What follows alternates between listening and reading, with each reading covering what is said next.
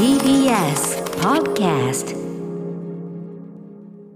時刻は7時45分です。TBS ラジオキーステーションにお送りしているアフターシックスジャンクションパーソナリティのライムスター歌丸です。水曜パートナー TBS アナウンサーの日々真央子です。さあここからは新概念提唱型投稿コーナー。水曜日の企画はこちら。映画館。それは最後のフロンティア。これはアトロクリスナーが数々の映画館を渡り歩きそこで出会った人間や体験したエピソードを紹介する驚異の投稿コーナーである。題してシアター一期一会はいこのコーナーは映画館で出会った人や目撃した珍事件などなど皆さんが映画館で体験したエピソードを募集するコーナーでございます。あのパルコにできたねあのシネクイントホワイトという新しいところにそのあの82年生まれキム・ジヨンを見にですねあの行ってやっぱあの新しいそう新しいそういやすごい日比さんやおすすめあのは新しい映画館にやっぱ行くってやっぱいいねそれ自体がワクワクするからそうですね。あ売店はこうなんだトイレここなんだね、ー。えーこんぐらいの広さであじゃあこの映画館だったらここに座るのがベストだうなとか、ねする。そういうのをこう把握する自分なりのベストポイントを見つけるっていうのもなんか楽しみかなと思ってますね。確かに新しい映画館のしっくりポイントをねそうそう。自らの発見するとちょっとドキドキしますね、ですよ。パルコだと例えばほらあの下にはお店もいっぱいあるから、はい。動線の中であじゃあご飯事前に食べるのか後に食べるのか前だったらこうなのか後ならこうなのかっていうね、僕は大体あのトイレはその映画館そのものっていうよりはどっかその下にあるんだったら下に行って入るとちょっと空いてるみたいな。あーねありますよね。そうそうそうそう。日比谷。私駅からどれぐらいかかるかですね。あ度のポイントね、はい。あの例えばさ日比谷の東宝だったらこう、雨に濡れずに行けるからいいねとかね。直で行けるし、うん。意外と近いから、ね。最悪ギリギリでもなんとかなるとか。ところが横のエレベーター使っていくとなかなかあのエレベーターが来ねえなとそうかね。そう。いうのもあったりしますよね。あーいいないいな、はいはいはい、といったあたりで、えー、シアター一期一会ね、はい。行ってみましょうか、えー。ということでラジオネームあの時の赤塚さん、えー、からいただいたシアター一期一会メールです。はい歌村さん、日比さん、はじめまして、えー先日5歳の娘と映画館へドラえもんを見に行った時にふと思い出したことがありお便りいたしました。ありがとうございます。それは今から36年前。私が小学校3年生の時の話です。父親が大の映画好きで日曜日には毎週のように有楽町まで用法を問わずいろいろな映画を見に行っていました。私もね映画館有楽町に行きがちでしたねこれね、えー近所にも映画館はあったのですが父曰く非常にマナーが悪いようで 映画は有楽町で見るものと決まっていました、えー映画「ドラえもんのび太の魔界大冒険」1984年が公開され、えードラえもんが大好きだった僕は見に行きたいと父にせがみましたが仕事が忙しかったようで連れてはいけないとの返答。お小遣いやるから連れて行ってやれと兄に引率を頼みました。中学入学を控えた兄はドラえもんには興味がなかったもののお小遣いに惹かれてしぶしぶ了承、兄と兄の友達と僕の3人で近所の劇場に行くことになりました、えー有楽町以外の映画を見るのも子供だけで行くのも生まれて初めて。ましてや普段はポルノ映画が流れているような地元の寂れた映画館。緊張はマックスでした。これねあの、えー、と普段はあのピンク映画とか、えーロマンポルノとかやってるようなところが夏休みの間とかだけ子供向けにそういう映画をやるっていうのは昔は結構あったんですね。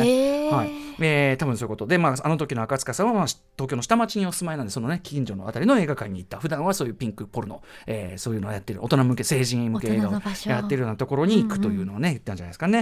劇場に入るとすでに子供がいっぱい。やたらと騒がしく、えー床が妙にベタベタしていたのを覚えています、えー映画が始まりそれまでざわついていた子供たちも静かになりました。なんださすがに映画が始まったら静かになるんだなと少し安心して冒険の世界へ。導入部が終わりお決まりののび太の「ドラえもん!」の叫びからオープニング曲の流れ。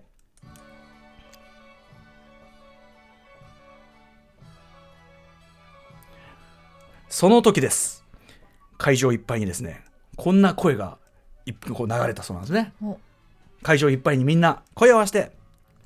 こんなこといいなできたらいいな 聞いたか？なんと劇場中が一斉にドラえもんの歌を大合唱。そして手拍子をし始めたのです。その光景に私は驚愕しました。げ劇場が一つになってやがる当時応援上映なんて概念がまだなかった頃東京の下町ではすでに行われていたのです。はあ。それまで有楽町で行儀よく黙って映画を見ていた私はカルチャーショックに打ちひしがれました。鑑賞後兄になんかいろいろすごかったねと興奮して話したのを覚えています。ずいぶん前にその映画館は駅ビルの建て替えとともになくなってしまいましたがあの時受けた衝撃は36年経った今もはっきりと覚えています。いやー映画館って本当にいいものですねなるほどね。はいという。いやーいいなーいい曲だなこれ。いや、ね、でもあの僕はほらドラえもんの文句はこの番組で散々ねちょっと言いがちであの あの今度のあれだ放課後ポッドキャストね、はいはい。あの改め別冊アフターシックスジャンクションのポッドキャストの中でも、またドラえもんの文句言ってますから。あのいろいろ夢を叶えてくれるねその道具はドラえもんが作ってんじゃねえからなと。確かにあの人出してるだけですもんね、そうドラえもんはただ運んでいるに過ぎないっていうね。ただのただのただお腹に倉庫を持ってるに過ぎないからっていうね。すっごいドヤ顔で出しますけどね、毎度ね。ああとあの世界のその秘密道具そのエピソードの中で秘密道具のカタロなんかその未来未来の商品のカタログで買っちゃったらものすごい請求されて困るって書いてあるんですよ。じゃあ普段出してるあれは何なんだよっていうで しかもそう普段出してるあれより全然なんか大したことでなんか速い自転車とかそんなものが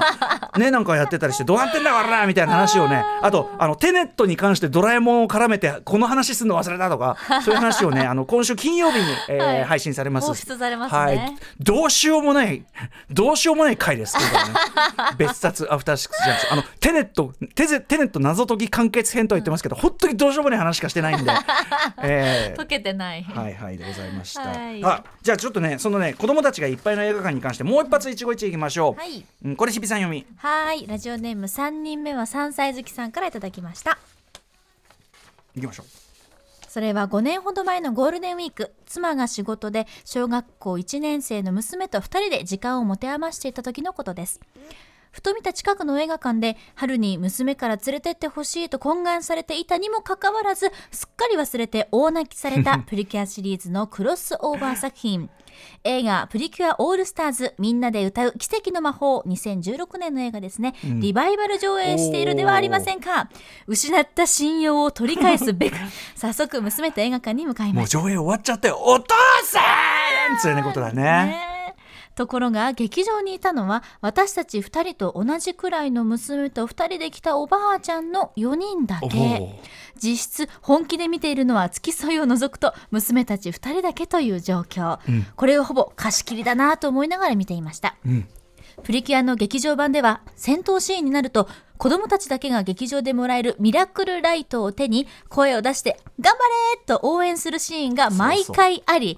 さすがにたった2人では応援上映とはならないだろうなと思っていたところ前に座っている女の子がおばあちゃんに「応援しないと負ける時だってあるんだからね」と言っておばあちゃんにも声を出した応援を求めますおばあちゃんが困っていると普段はそんな時冷めた態度を取りがちなうちの娘が私を見ながら微笑んで「頑張れ!」とライトを振り出しました、困っていたおばあちゃんは私と娘を見て会釈をすると「ありがとう」とお礼を言われましたその後は2人で応援しながら最後まで鑑賞しとても満足した面持ちでか劇場を後にしました、はい。今となっては応援上映という形で上映中に声を出すことは当たり前になってきていますがプリキュアクロスオーバー作品はこれを10年以上も前からやっている。しかも作品のユニバース化を MCU より先にやっている、プリキュアシリーズを恐るべき恐るべしと今では思えるようになりました。いや映画館って本当にいいものですねそうなんですよ。これねプリキュアのねその最新シリーズの最新シリーズの劇場版っていうのとそのオールスターズっていうね、そのえっと歴代のやつが全員正式あの総集合するやつがまあ交互かなみたいな感じであって。で僕ね2011年に、はい。えっとスイートプリスイートプリキュア取り戻せ心がつなぐ奇跡のメロディーこれをまあウォッチメンした時とかにやっぱそのその状況というのをこのまさに状況と知って、ええ。まあライトをさまあ子供しかもらえないんだけど。でやっぱとあるところになると、まあ、女児ですよね。主に女児がこう、はい、主に女児。たちが会場いっぱいの女児たちが頑張れってやるんですよへー。ね。でやっぱねそのね本当に本気の頑張れ要するにあの下手すると負けるかもしれないの頑張れだから頑張れ頑張れってこう本当にそう泣いちゃう。いや本当に本当にあのね はっきり言って泣いちゃうそれは。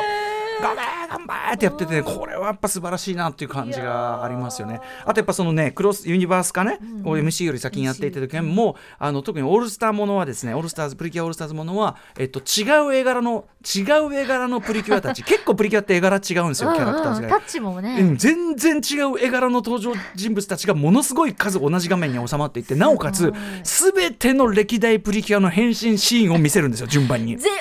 ゼオールだ長いんです。めっちゃ長いのって変身どんどん伸びちゃうじゃないですかねどんどん伸びる。だから今多分僕が見たの2011ですからあそこからさらに伸びてるんじゃないかぶ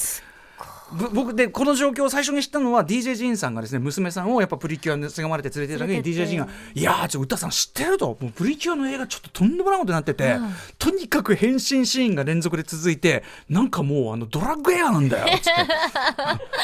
ちょっとやちょっとやべえね見るだけでクラクラするんだよっつって。歌さん見に行ってよって言われたのが最初だったりしましたけどね。